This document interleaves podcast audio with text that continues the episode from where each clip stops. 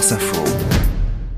Un degré de conscience avec Emma Aziza. Bonjour Emma. Bonjour Laurent. Experte en hydrologie, docteur de l'école des mines de Paris et spécialiste de l'adaptation de nos sociétés au changement climatique. On va parler des pesticides ce matin. On en a déjà parlé euh, ces dernières semaines parce que ils sont responsables, d'après la revue Nature, du déclin de nos oiseaux notamment.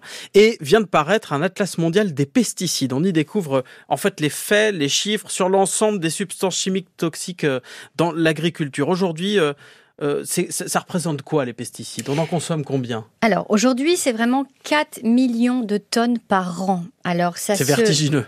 ça se décline en d'un côté la moitié, ce sont des herbicides. Vous savez ces mauvaises herbes qu'on ne supportait pas. Hmm. Eh bien, on les revoit fleurir effectivement dans les villes. partout dans les villes, entre les pavés. Exactement.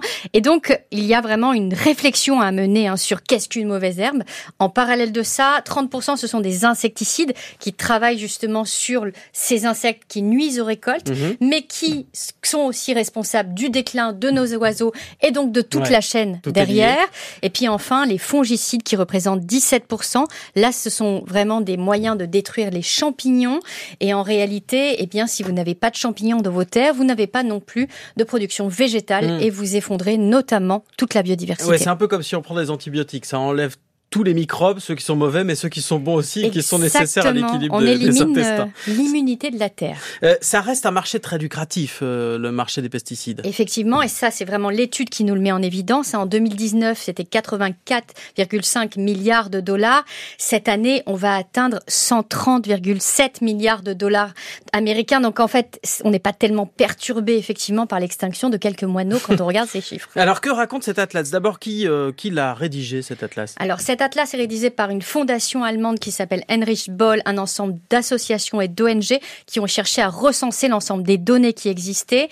Il faut comprendre que quatre sociétés sont responsables de 70% du marché mondial et que l'Union européenne est le plus grand marché d'exploitation, d'exportation de pesticides au monde. Euh, des pesticides, on en utilise de plus en plus ou pas? Et oui, et cette étude met en évidence que l'on n'en a jamais autant utilisé dans le monde.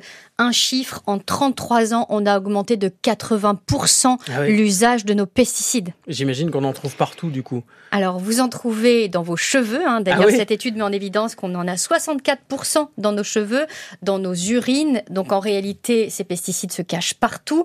On a déjà parlé du fait qu'elles contaminent les eaux souterraines, les eaux de surface, l'air. Il faut savoir que lorsqu'il y a un épandage de pesticides, eh bien emporté par le vent, cela se décline à 1000 km, parfois plus loin. Donc en réalité, tout devient absolument contaminé dans le monde. Et les populations euh, en disent quoi de ces pesticides Est-ce qu'on est capable de dire si euh, les Français, par exemple, sont pour ou contre les pesticides? Oui, il y a aujourd'hui des études hein, qui montrent très clairement que la majorité n'en veut plus.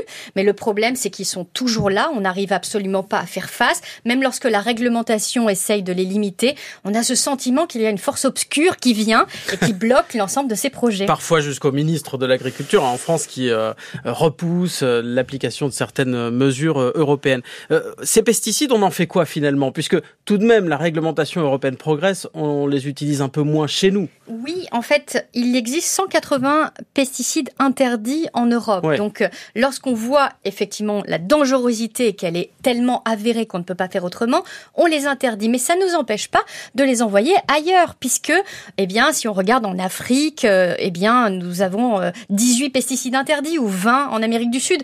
Donc, c'est beaucoup plus simple. Et d'ailleurs, on est le plus gros exportateur dans ces pays, au Brésil notamment, et on contribue à notre échelle hein, à fournir de quoi alimenter cette déforestation. Si c'est mauvais pour nous, j'imagine qu'effectivement c'est mauvais ailleurs. Et oui, c'est extrêmement dangereux. Et d'ailleurs, les chiffres sont très clairs. 385 millions de cas d'empoisonnement recensés chaque année dans le monde. Le Royaume-Uni, l'Allemagne et l'Italie sont les trois plus gros exportateurs de pesticides interdits en Europe hmm. et donc euh, extrêmement dangereux, qui sont majoritairement vendus au Brésil, en Ukraine ou encore en Afrique du Sud. Comme d'habitude, dans un degré de conscience, on aime bien apporter des solutions. Qu'est-ce qu'on peut faire euh, concrètement? Eh bien, il va falloir passer aux pratiques agroécologiques, c'est-à-dire chercher à les réduire, à les diminuer, voire à arrêter ces pesticides. Et ça, c'est possible Eh bien, oui, c'est possible, mais il va falloir une refonte complète du monde, à la fois agricole, à la fois euh, sur le plan de l'agroalimentaire.